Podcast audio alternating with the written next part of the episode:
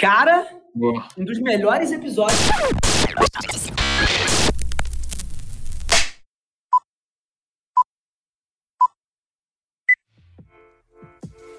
Olá e seja bem-vindo a mais um episódio do The CMO Playbook. Eu sou seu host, Rafa Velar, e toda semana eu entrevisto executivos de marketing das principais empresas do país, criando uma oportunidade única para você conhecer mais sobre como são construídas as maiores marcas do Brasil e do mundo.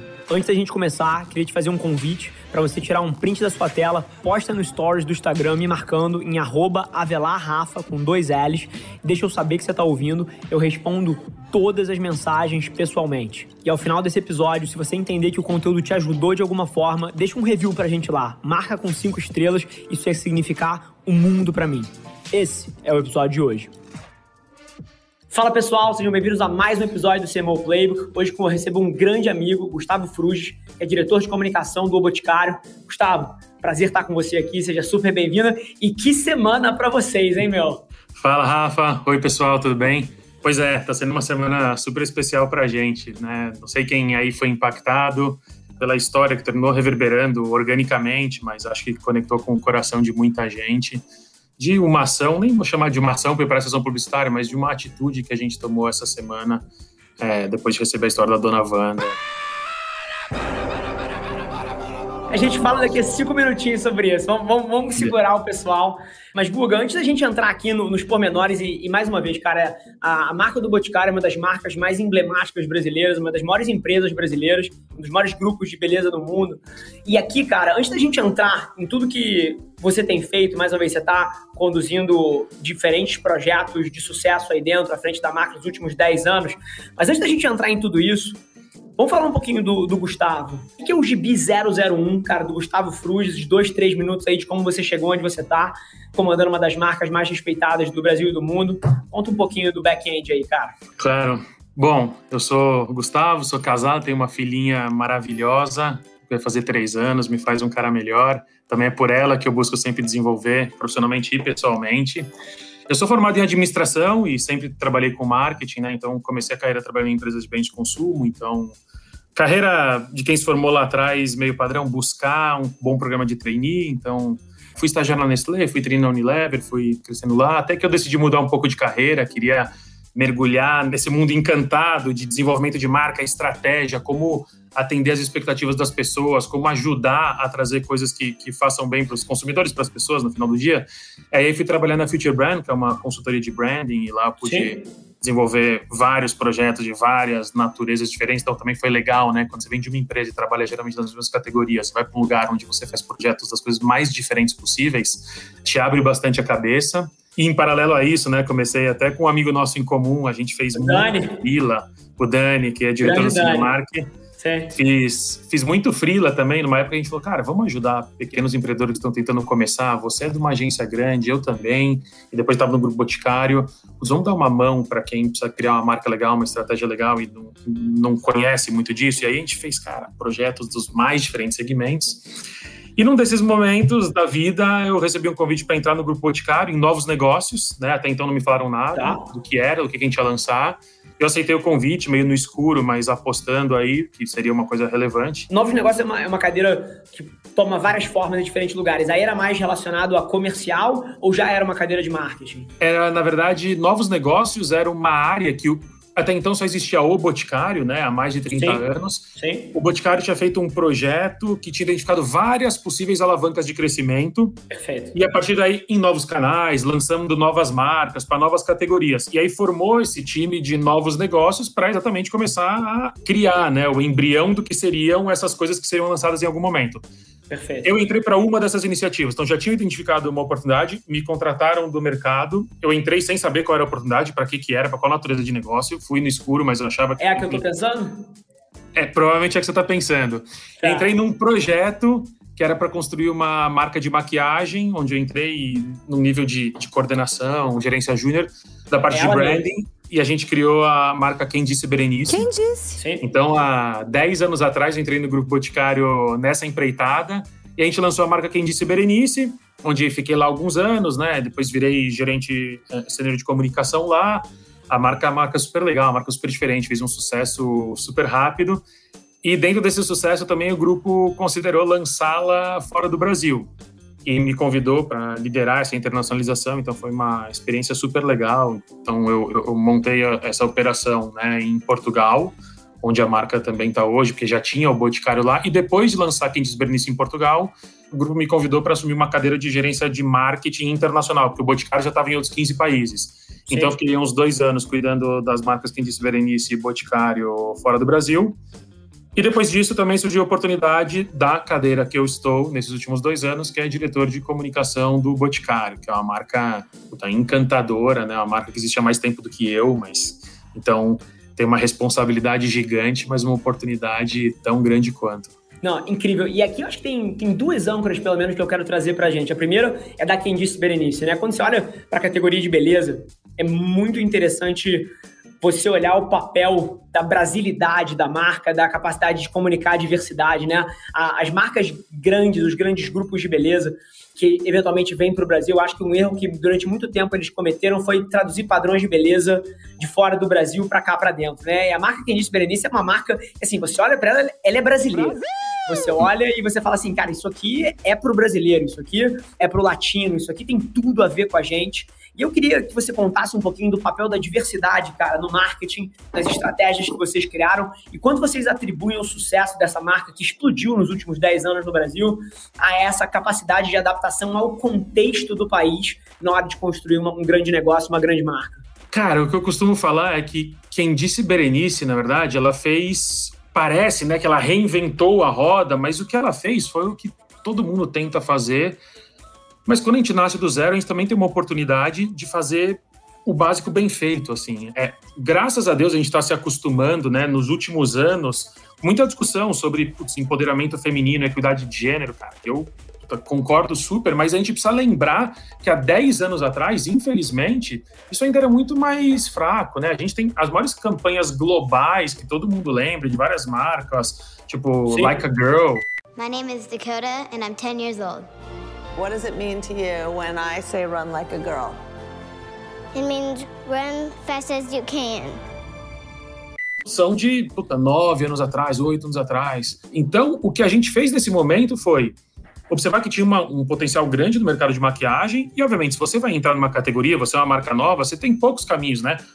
A coisa mais estúpida que tem a fazer, me parece, que é entrar copiando o que todo mundo faz. É óbvio que você pode ter aprendizado daí, mas ou você faz alguma coisa mais barata que os outros, que não é o caminho de nada do que o grupo Boticário costuma fazer, ou você faz um negócio super ultra nichado para um público muito específico, que também não era uma grande oportunidade de negócio. Sim. Ou se você vai atacar ali o, o, grande mercado, você tem que fazer um negócio diferente, puta, mais legal, mais, mais relevante, eu diria.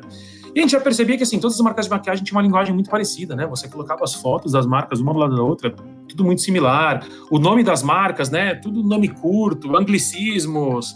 Tinha um código muito claro, né? Tudo preto, branco, é, e tudo cheio de regra, né? E não só na maquiagem. Ele vivia um mundo que era tudo do.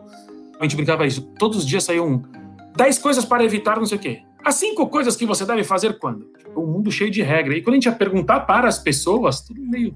Ah, eu gostaria de fazer tal coisa, mas ah, eu gostaria de usar batom assim, mas. Meu, não, não pode. Ah, meu batom vermelho de dia. Mas no trabalho, meu chefe não gosta que não sei o quê.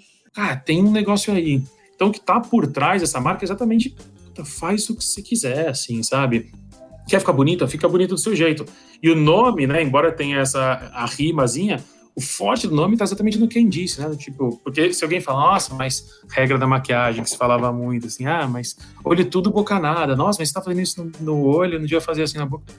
Quem, quem disse? disse? Para pra pensar, né? Nada no mundo é absoluto. Provavelmente eu estou usando uma camiseta que eu acho bonita e que você pode não achar bonito, você torce para um time que eu torço para o outro. E em tudo no mundo, algumas pessoas gostam, outras não gostam. Alguns acham bonito, outros acham feio. Porque na forma com que alguém ia se maquiar essa pessoa deveria, né, tipo, seguir alguma regra absoluta. Então, isso foi o que tocou toda a criação da marca e acho que a gente foi criando todos os pontos de contato de forma bem consistente, do nome a todo o posicionamento, conteúdo, etc. E aqui eu acho que eu, eu trago a segunda âncora, porque, assim, quando eu olho para essa marca, ela traz coisas que são tão atuais para 2021 que se ela não existisse e o Boticário tivesse lançado ela hoje, estaria super atual. Funcionaria. Então, é, isso é incrível. E aí você vê o poder de fato de uma marca. E aqui você trouxe alguns conceitos do ah, o meu jeito, a minha forma, e fica bonita, pô, do jeito que você acredita e uma série de coisas. E aqui eu, eu quero talvez virar o papo 180 graus, mas porque tem um, um insight aqui de fazer o que você acredita.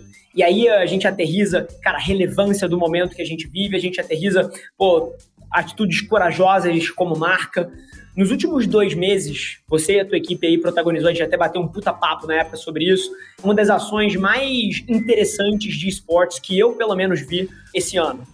E aí, assim, puta, pra quem ouve a gente aqui no programa, acho que tá careca de saber é, um pouco das minhas crenças sobre, cara, as marcas precisam estar tá onde a atenção das pessoas tá, as marcas precisam ser relevantes para as pessoas, e 2021 é muito mais sobre você transformar a sua marca num veículo de entretenimento ou de relevância para aquela pessoa do que você interromper ela com uma propaganda. E eu sei que você acredita nas mesmas coisas.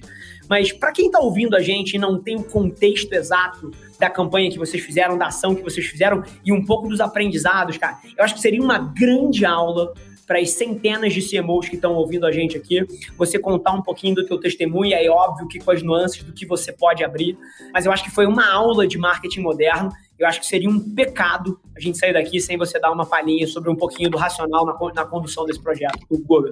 Bom, para quem não sabe, a gente fez uma ação num jogo, estilo jogo de segunda vida, Second Life, né, chamado Avakin, que é um nome, um jogo super relevante. E aí eu gosto só de, de fazer um adendo, né, do, do porquê que a gente fez esse tipo de coisa, que está muito em linha com o que o Rafa falou.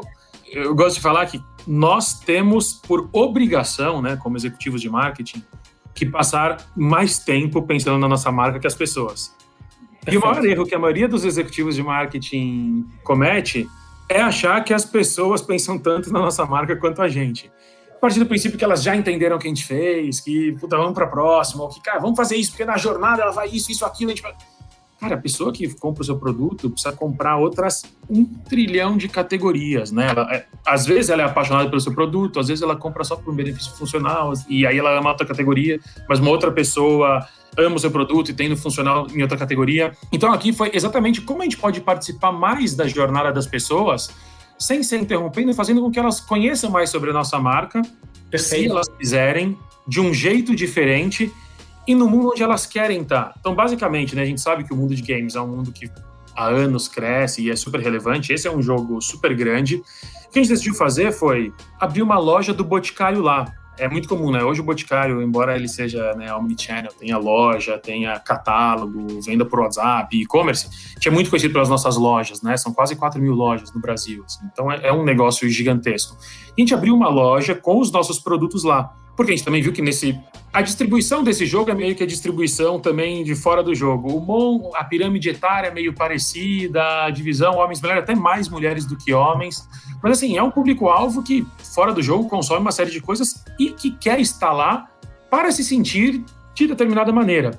Então a gente foi lá, abriu a nossa loja, colocou nossos produtos e fizemos uma série de ativações no jogo, tanto como mídia no jogo, mas não mídia no jogo, mídia de, de interrupção. É, não é um pop-up que entrou na tela. É, né? exatamente. Né? Tipo, é. A, gente, a gente criava, sei lá, movies, outdoors, assim, como a gente faz neste mundo aqui, né? dentro gente... do mapa virtual. Sim. Isso, dentro do mapa virtual. E colocamos a loja e fizemos várias queries, né? Várias gincanas, várias ativações, vários concursos lá. E a questão é que muita gente foi na nossa loja pessoas que podem ou não ser consumidoras do Boticário, pessoas que talvez por gostarem muito do Boticário foram ver a loja lá, e pessoas que talvez fora do jogo não são consumidores do Boticário, mas acharam curioso, falaram, nossa, estão aqui no meu jogo, deixa eu ver lá. E assim, os KPIs são absolutamente incríveis. A gente ficou né, nesse jogo, eu falo, putz, a, a frequência média das pessoas na loja foi mais de seis vezes em 45 dias.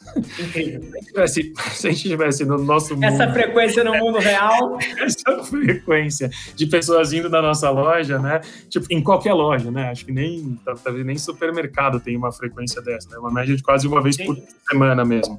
E a gente está falando de um, de um público, assim, de mais de 2 milhões de pessoas indo em média seis vezes. E aí, se tem gente que vai duas vezes, tem gente que vai 15 vezes.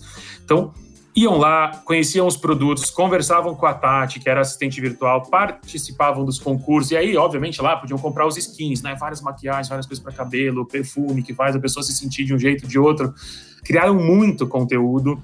Então, assim, para a gente, uma experiência super legal, porque foi um outro lugar para a gente conversar com as mesmas pessoas, né? Não é um outro mundo, são só as pessoas num outro momento. Então, quando a gente fala de clutter, né? Quando a gente fala de lugares onde todo mundo tá para falar, ou encontra alguns oceanos azuis onde a gente pode conversar, obviamente a oportunidade é muito maior. Então, foi super legal, porque quando você para pensar, né? Geralmente nenhuma ideia é muito boa ou é muito ruim. Claro que tem ali os desvios absolutos, mas depende muito da execução. Talvez para quem está nos escutando, fala, nossa, mas o Boticário num game, isso já mistura a visão que a pessoa tem do Boticário e já faz a pessoa imaginar um game. Mas quando você começa a pensar na execução, pô, um jogo. É claro que a gente evitou entrar num jogo de guerra, de tiro, de luta. A gente é uma marca de funcionamento e amor. Mas pensando que a gente está na vida de milhões de brasileiros, é uma marca sobre conexão, uma marca sobre amor, tá num jogo desse de Second Life, ter uma loja nossa, puta, ver o que as pessoas fizeram na nossa loja é encantador, assim, abre um novo mundo pra gente. Não, Guga, assim, incrível. E aqui eu queria, para quem tá ouvindo, a gente não tem tanta textura sobre o universo de esportes. Primeiro, deveria, né? Assim, vamos, vamos lá, estamos em 2021. Agora, mais do que isso, o que eu achei fantástico do que foi conduzido ali foram três coisas. Primeiro, e eu não vou chover uma olhada aqui, que é estar onde as pessoas estão. Esse é o papel do, da marca. A marca não tem que estar tá aonde ela quer, ela tem que estar tá onde as pessoas estão. É, a marca precisa perseguir a atenção. E quanto mais subvalorizada tiver essa atenção, maior vai ser o seu ROI em cima dessa ação. E esportes hoje em dia, porque tem poucas marcas com a coragem que você teve, tá muito barato de você se posicionar lá dentro. Então essa é a primeira coisa. Só que eu não quero falar tanto disso, eu queria ressaltar duas coisas aqui, talvez para trazer uma visão de futuro para quem está ouvindo a gente.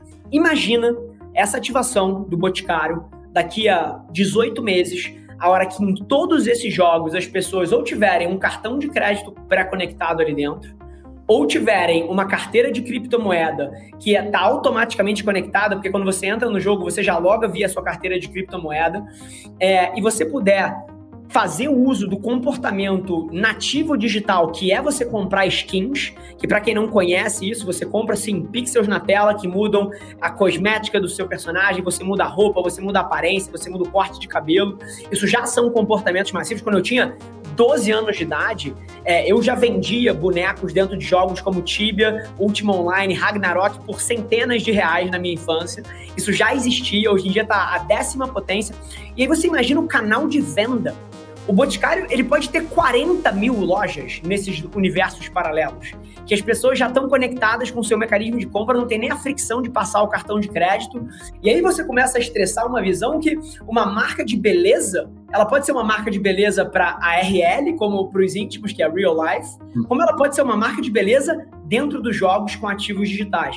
E eu queria que esse pensamento de futuro provocasse as pessoas a, a refletir um pouquinho mais dentro desse espaço, porque eu acho que isso, isso vai ser massivo nos próximos anos concordo em gênero, número e grau. E acho que é repetindo aqui, né, o que você falou, mas de forma mais direta, é isso, né, cara? Sobre estar onde as pessoas estão, é óbvio, né, cara? Eu não sou. Me parece um comportamento muito arrogante, né? Vocês que venham a mim. Cara, como marca, a gente Sim. deveria se encaixar na vida das pessoas. E, claro, criar relevância para que elas queiram te encontrar nesse caminho. E uma outra coisa que você está falando que é super relevante é sim, isso pode virar venda, mas ainda que não vire venda direta, que venha num, num terceiro momento, isso cria relação muito diferente. Porque tem gente que prefere ir na loja conversar com uma consultora nossa, tem gente que prefere falar com uma revendedora nossa, tem gente que prefere ir nas redes sociais e, e conversar lá. E tem gente que prefere falar com um assistente virtual, tem gente que prefere ir na loja e se pintar virtualmente. Então, assim, na verdade, o que a gente tem é que tem que ter todo esse toolkit aberto para as pessoas escolherem qual é a relação que elas querem ter com a marca, hein? e não, vem cá, você se relaciona com a minha marca aqui deste jeito, né? É delas, né? A vontade é delas. A gente está aqui para conectar como ela quiser. Perfeito. E aqui, Guga, pergunta, cara. Você é à frente de uma marca, cara, que está à frente de diversas dessas transformações, que está à frente de vários testes, que eu não tenho dúvida que vão fazer a diferença no futuro da companhia.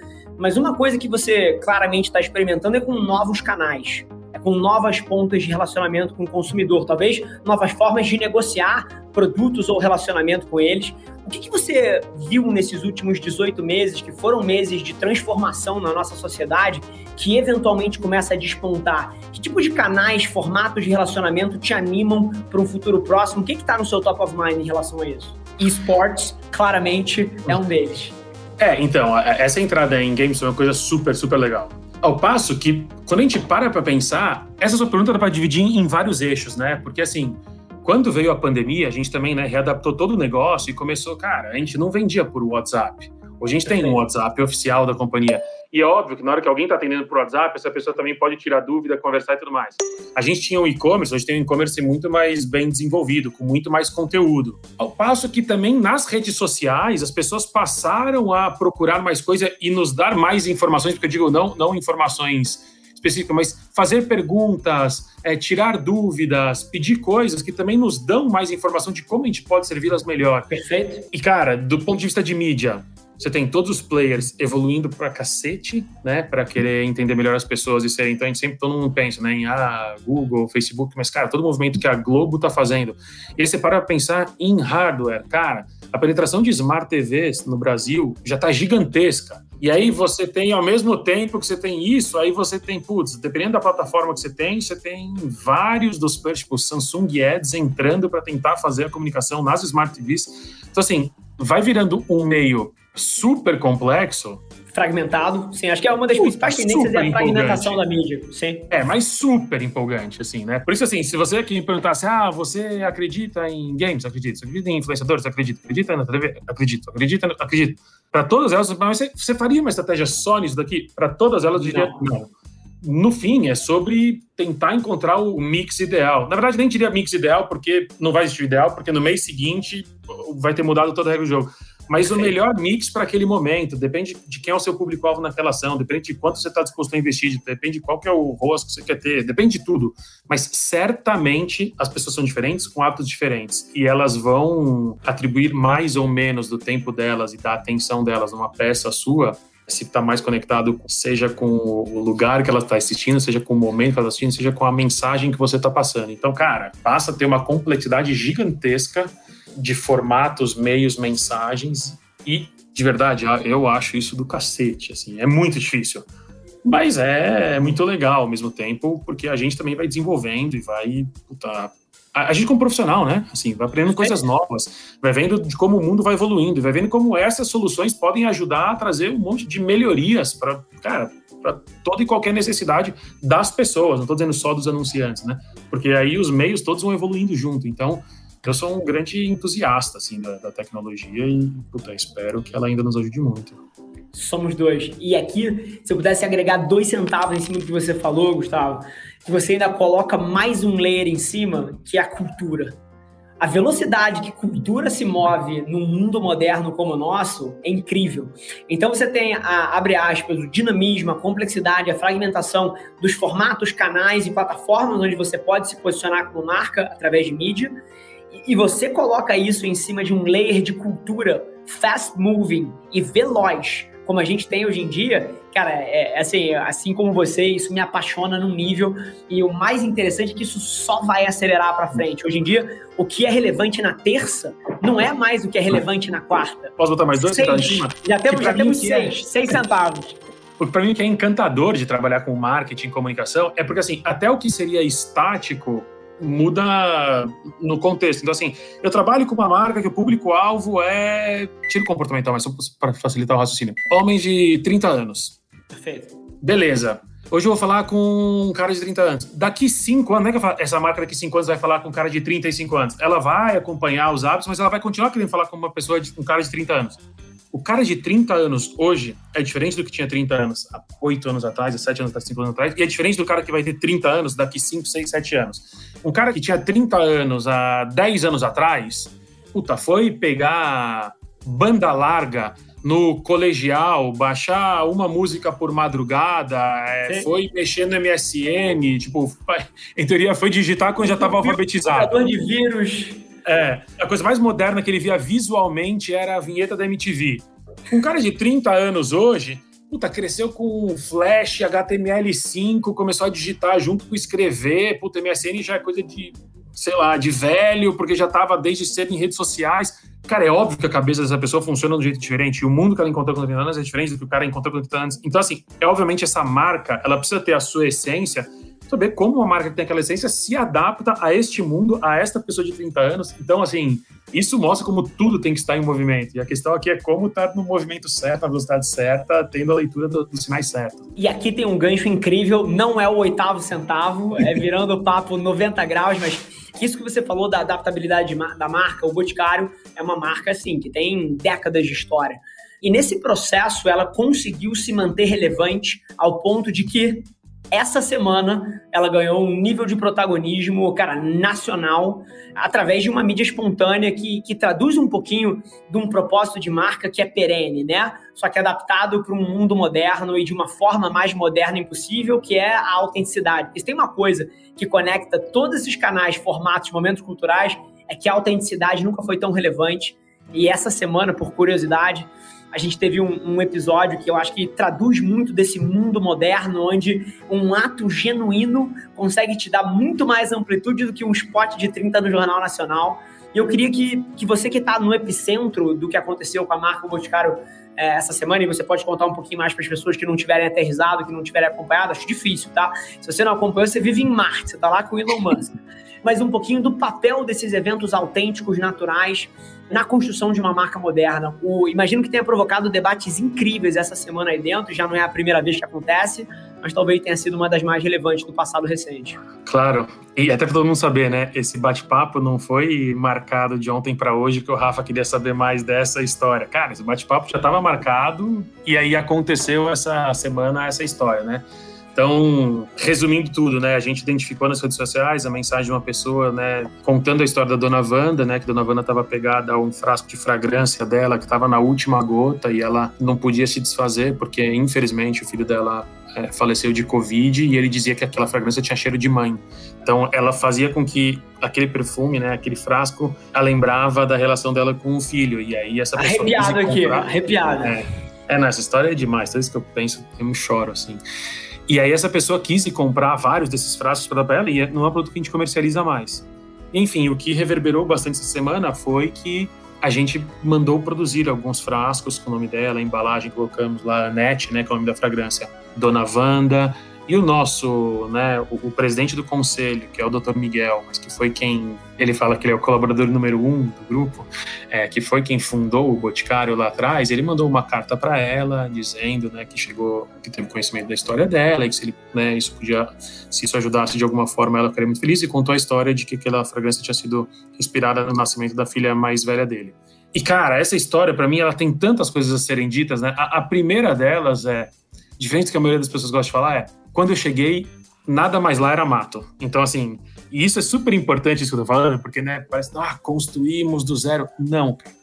Essa é uma história que está sendo construída há 44 anos. Quando o Dr. Miguel começou lá atrás, a primeira botica dele, né, farmacinha, que ele fez os primeiros é, cremes dele, ele já tinha uma questão sobre encantar, sobre atender as pessoas, entender as necessidades e tudo mais. Isso foi o que ele veio fazendo e depois né, ele foi sucedido pelo Arthur, que foi CEO muitos anos, e agora também pelo Modé, que está no grupo, que é o novo CEO. Mas o grupo foi crescendo de uma maneira, recrutando, ficando gigantesco, mas mantendo essa visão essa cultura. E é muito curioso, porque o Boticário, para o Boticário, que é a marca que hoje eu estou como diretor de comunicação, passou por vários posicionamentos. E aí, há três, quatro anos atrás, fez um novo trabalho de posicionamento, onde falou, cara, Boticário vai ser sobre amor. E aí, fomos corrigidos por todos os, né? Assim, não, o Boticário sempre foi sobre amor. O que a gente está fazendo é deixando isso daqui latente e trazendo a superfície. E aí, para mim, o que é incrível disso é que, cara, muita gente passou e passa e trabalha lá todos os dias para fomentar essa cultura. Eu gosto de pensar que a cultura é essa coisa que faz as pessoas tomarem uma decisão. Quando elas olham para lá, não tem não ninguém para perguntar. É um direcional. E que cada empresa tem a sua. Então, essa história é linda porque, assim, chegou uma mensagem nas redes sociais e, cara, a analista que leu identificou como sendo uma história importante, que tem a ver com o que a gente acredita. Comentou com o time, o time falou: Nossa, vamos ver se a gente consegue fazer alguma coisa. E foi comentar com o time de fábrica e pesquisa e desenvolvimento. E quem recebeu isso, falou: Cara, precisamos fazer alguma coisa. E depois levaram isso até a ideia ao Dr. Miguel e falou: Não, vamos fazer.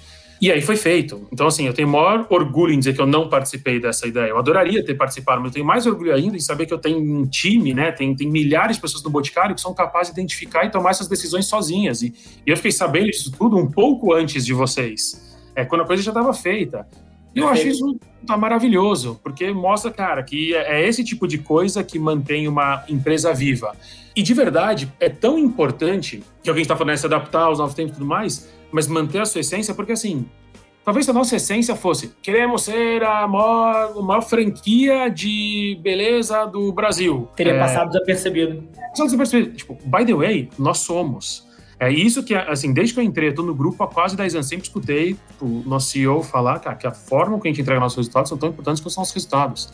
É, ele quer fazer as coisas do melhor jeito. E se fizer do melhor, ele vai ser o maior. Então, é, esse tipo de coisa, né? A diferença entre propósito, objetivo, meta. Essa história, para mim, é uma história fascinante, porque ela, sob vários ângulos diferentes, né? Ela é encantadora. Putz, eu posso falar para vocês, a gente já fez algum, várias outras ações de marca, de escutar, já produzimos coisa para outras pessoas, já chamamos gente para participar de campanha, porque o sonho é participar de campanha. A gente é muito ativo. Na verdade, assim, as redes sociais do Boticário são a gente talvez seja a maior marca, marca é nas redes sociais do Brasil. Nosso engajamento é tremendo, a gente tem uma cultura socialista nem fudido. A gente faz muita ação relevante. E, obviamente, isso não necessariamente vira campanha, porque é, é, é genuíno. Essa reverberou de um jeito que não foi uma campanha, não foi uma ação, foi um post de uma pessoa do grupo que postou no LinkedIn, foi indo, indo, indo os jornalistas lá. Sinceramente, até tirando aqui meu crachá, como pessoa física, eu fico super feliz da história ter sido assim também, porque mostra como as pessoas estão querendo ver coisa boa sendo compartilhada, como isso aqueceu o coração de tanta gente. Isso só foi possível porque, cara, essa marca, ela passou a vida inteira em diversos cenários sociais, econômicos, do varejo, obviamente atendendo a necessidade das pessoas, mas sob o seu ponto de partida, que é com amor. Eu acho que isso só foi possível. Por isso que eu, eu até escrevi um artigo no LinkedIn ontem sobre isso, que eu falei, cara, esse frasco de Anne levou 44 anos para ser produzido. Parece que foram poucos dias, mas levou 44. E foi desde quando o começou esse negócio, sabe? Perfeito, Guga. E aqui para o ouvinte desavisado, é, cara, essa história inspiradora do Gustavo, do Boticário e, e no final do dia de seres humanos que rolou essa semana, eu acho que ela tem três lições para um CMO. E acho que a lição de autenticidade, de traduzir o teu propósito em cada ação que você toma dentro da companhia, ela é muito clara, então, mais uma vez, não quero parecer repetitivo aqui, mas para quem estava ouvindo com, com clareza isso daqui. Primeiro, o Gustavo falou que eles têm essa cultura de social listening muito forte, que já tinham, inclusive, feito diversas atitudes e tomado várias ações similares para privilegiar os consumidores, surpreender as pessoas de, de algumas maneiras, e essa é que o Brasil inteiro ficou sabendo por algum motivo. E aí eu queria trazer duas coisas aqui. A primeira delas é a provocação para todos os nossos pares que os melhores briefings criativos da nossa era eles estão aí fora já. Os marqueteiros não precisam sentar numa sala, seis pessoas, e debater qual é o criativo que vai, porra, chamar a atenção das pessoas, que vai encantar corações.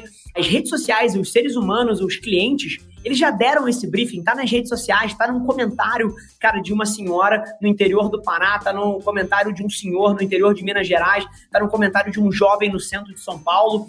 Os briefings criativos, as mentes e os corações dos seres humanos, eles estão aí na internet. E é sobre a gente ouvir isso. E essa história eu acho que é um grande exemplo disso.